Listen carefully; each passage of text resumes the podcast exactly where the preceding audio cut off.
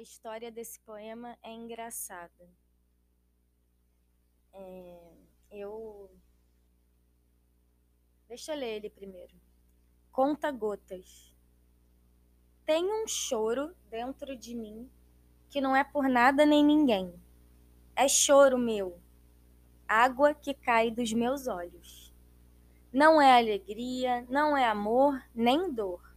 É choro meu, mesmo meu escorre por algo que não sei, vem de impulso, vem pelos lados, invade meu respiro, é meu melhor amigo. Não sei, talvez sejam lembranças recentes de um tempo absoluto passado e partido, com o véu do esquecimento. Sua nascente vem da verdade do sentir, do que é mais puro e iminente. Vem do dar-se conta. Nossa, Tô viva. Faz latejar dentro de mim. Os breves segundos em que me sinto pertencer traduzem-se em forma de lágrimas. Fim da poesia Conta Gotas. É, eu escrevi porque desde criança eu tenho essa coisa, esse choro, né? Parece que sempre tem alguma coisa engasgada assim na minha garganta. Por isso que para mim é muito importante me expressar, me comunicar, fazer terapia, falar, escrever porque parece que é tanta profundidade que eu fico engasgada às vezes. Né? Então eu tenho que fazer exercício, eu tenho que fazer muita coisa para que eu possa escoar toda essa energia, toda essa profundidade de sentimento que eu tenho, que eu sou uma pessoa realmente assim, sou canceriana com ascendente em escorpião, né? Então, imagina o tamanho do buraco, né? E, enfim, a coisa da, da carapaça, né? O escorpião que troca de, de carapaça e vai até o fundo do, do buraquinho para ver a luz, né? Um signo da transformação, tá sempre como agente da transformação ou transformando a si próprio. Enfim, e é isso.